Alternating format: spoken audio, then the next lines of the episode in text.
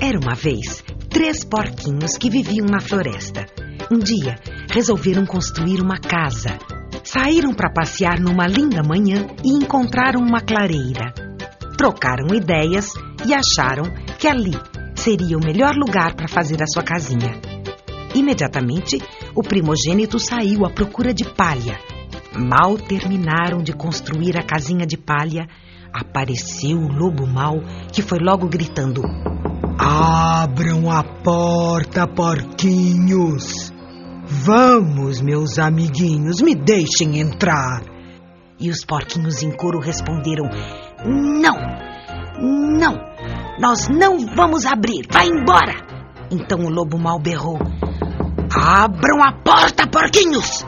Senão eu vou soprar, eu vou soprar, eu vou soprar tão forte que a casa de vocês vai desmanchar.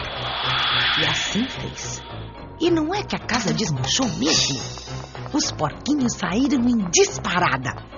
Depois de muito correr, eles chegaram a um lindo lugar onde resolveram construir outra casa. Mas agora, uma casa muito mais segura. O porquinho do meio saiu então à procura de lenha. Os três trabalharam bastante e assim que terminaram, apareceu de novo o lobo mal querendo entrar. Abram a porta, porquinhos! E os porquinhos em coro responderam: Não, não, nós não vamos abrir, vá embora! Então o lobo mal berrou: Abram a porta, porquinhos!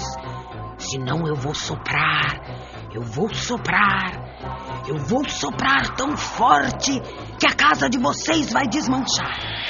E assim fez. E não é que a casa desmanchou mesmo? Os porquinhos saíram em disparada. Cansados dessa correria, os porquinhos decidiram fazer agora uma casa mais segura de verdade, uma casa de tijolos.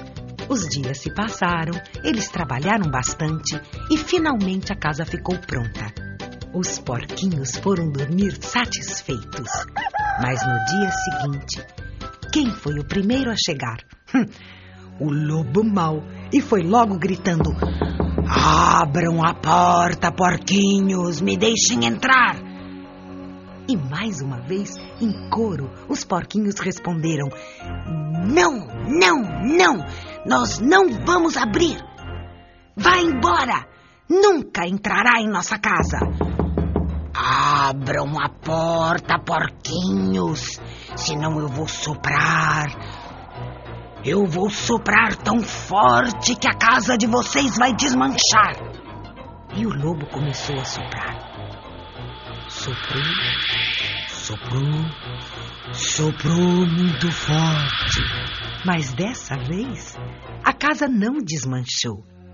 O lobo, que estava faminto, pensou: preciso engolir um a um esses porquinhos.